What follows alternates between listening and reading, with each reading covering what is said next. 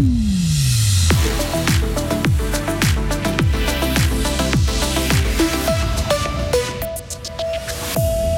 Les deux sortantes fribourgeoises caracolent en tête de l'élection au Conseil des États, mais rien n'est encore gagné. Un deuxième tour aura lieu le 12 novembre, place aux stratégies. L'UDC, dans le canton comment Suisse, obtient les faveurs de la population en gagnant des sièges? Mais comment expliquer cela après la vague verte de 2019 Élément de réponse dans ce journal.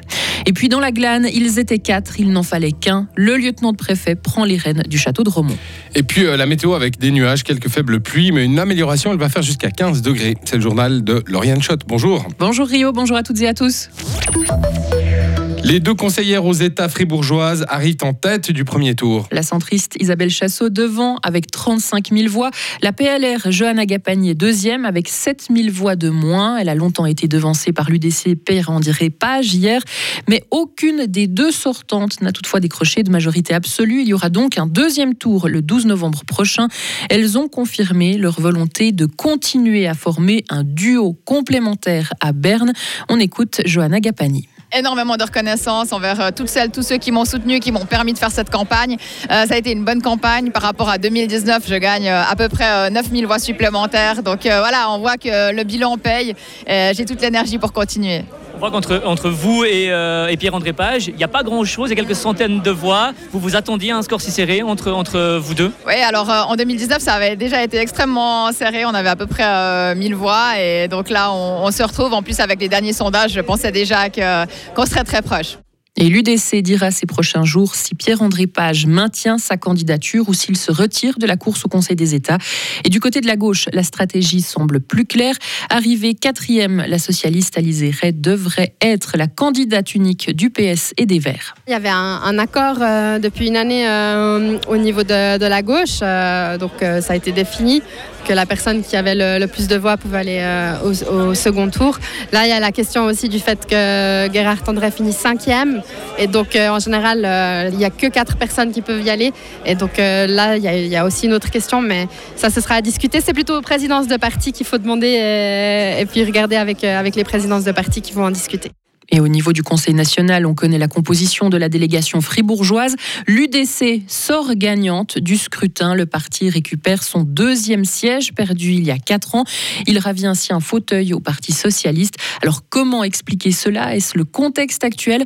La réponse de Christophe Blaumann, président de l'UDC fribourgeoise. L'UDC a toujours été dans une ligne, elle n'a jamais dévié de sa ligne par rapport aux problèmes sécuritaires, par rapport aux problèmes de l'immigration. Euh, est venu se greffer en plus un problème de pouvoir d'achat et qui malheureusement n'a pas été résolu par la gauche euh, et euh, les Verts depuis 2019 malgré le malgré l'augmentation de leur pourcentage à cette époque. Et puis euh, effectivement, ben, cette, cette conjoncture nous a, nous a servi et quant au parti du centre, il maintient ses deux sièges. Les deux élus sortantes sont réélus. Le Vert et Gerhard André rempilent pour un deuxième mandat. Le PLR conserve aussi son unique siège, mais change de représentant. La figure de la droite et du monde agricole, Jacques Bourgeois, qui était conseiller national depuis 2007, cède la place à Nadine Gobet, directrice de la Fédération patronale et économique et députée au Grand Conseil. Et à l'échelon national, l'UDC est aussi gagnante. Le parti a récupéré neuf sièges au national en tout par rapport à 2019. Les Verts quant à eux, en perdent 5. Et ces élections ont attiré la population puisque les taux de participation sont en hausse depuis les derniers scrutins. En Suisse, ils se situent à 46,6%, 1,5 points de plus qu'en 2019. Et à Fribourg, il est à 45,4% en augmentation de 2,4 points. Et puis direction la Glane à présent qui a choisi la continuité. En élisant à la préfecture l'actuel lieutenant de préfet Valentin Barr, candidat PLR et soutenu par le centre, il a récolté un peu plus de 53% des suffrages. Il est donc élu au premier tour devançant ses trois autres concurrents. Valentin Barr, 33 ans, sait déjà quel type de préfet il sera pour la Glane. Je crois qu'avant tout, surtout, il faut continuer dans la même direction que la préfecture, c'est proche et disponible. Les gens attendent ça d'un préfet, d'autant plus dans une région comme la Glane. Les gens veulent pouvoir arriver à la préfecture, ouvrir la porte et dire j'aimerais parler au préfet, j'aimerais voir l'autorité. Ils ont l'impression aussi d'être entendus et c'est ça qui est important et c'est ça toute la beauté de l'institution préfectorale. Et ça, je vais continuer. Je ne vais pas changer d'un iota par rapport à ce qui se fait actuellement. Et Valentin Barre succédera en février à Willy Chorderet, l'actuel préfet qui a décidé de prendre sa retraite après 13 ans à ce poste. Et à noter encore que 47% des Glanois ont participé à cette élection. Dans le reste de l'actualité, la police fribourgeoise lance un appel à témoins. Deux personnes ont chaviré avec leur bateau sur le lac de Morat samedi après-midi. Il s'agit de deux pêcheurs qui sont parvenus à nager vers un bateau amarré à une bouée avant d'être pris en charge par la société de sauvetage du Vuy. Selon eux, leur bateau s'est renversé suite à de forts vents ainsi qu'au passage à proximité d'une autre embarcation à moteur qui a provoqué de grosses vagues. Une enquête a été ouverte et si vous avez des informations sur ce qui s'est passé, vous pouvez contacter la police cantonale.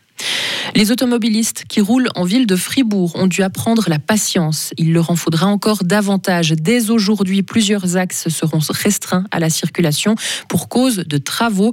Aux alentours du boulevard de Pérol, la rue de l'Industrie sera mise en sens unique jusqu'au 3 novembre.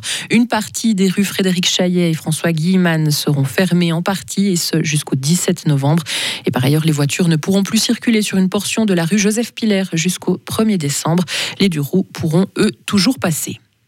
À l'étranger, il y aura toujours un flux continu d'aide vers la bande de Gaza. Le président américain et le premier ministre israélien sont tombés d'accord cette nuit. Hier, 17 camions d'aide sont entrés dans la bande de Gaza depuis l'Égypte par le terminal de Rafah, seul point de passage qui n'est pas contrôlé par Israël. Sauf que ce n'est pas suffisant selon l'ONU qui estime qu'il faut au moins 100 camions par jour pour répondre aux besoins de la population. Et enfin, près de 70 fausses alertes à la bombe ont visé des aéroports français depuis mercredi. Ils ont tous été envoyés depuis une adresse mail située en Suisse. Le ministère français des Transports indique qu'une soixantaine d'enquêtes ont été ouvertes. Il précise encore que là où les personnes derrière ces fausses alertes sont hors de portée de certaines sanctions dans l'Union européenne, étant donné que l'adresse utilisée est en Suisse, en dehors de l'UE donc. Eh oui, c'est votre mail qui a été piraté l'autre jour, hein, suite à la réponse à cet héritage-là, où vous promettez. Oui, alors euh, non, alors c'est pas moi, je ne tombe pas souvent dans ce genre de piège, ah peut-être quelqu'un d'autre. Mais c'est un peu embêtant parce que les aéroports en question ont dû euh, évacuer. Oui, il y a eu des retards, des annulations, il y a eu beaucoup de, euh, remue-ménage avec ça. Hein. Oui, c'est ça. Mais c'est pas vous, d'accord Ce n'est pas moi. Ok. Retrouvez toute l'info sur frappe et frappe.ch. Le temps reste changeant aujourd'hui, quelques pluies à l'ouest et une amélioration dans l'après-midi. Un peu de fun dans les vallées, il va faire de 6 à 15 degrés. Demain, des nuages, des pluies matinales et puis une accalmie. Des conditions encore perturbées et venteuses par la suite avec des pluies notamment jeudi soir.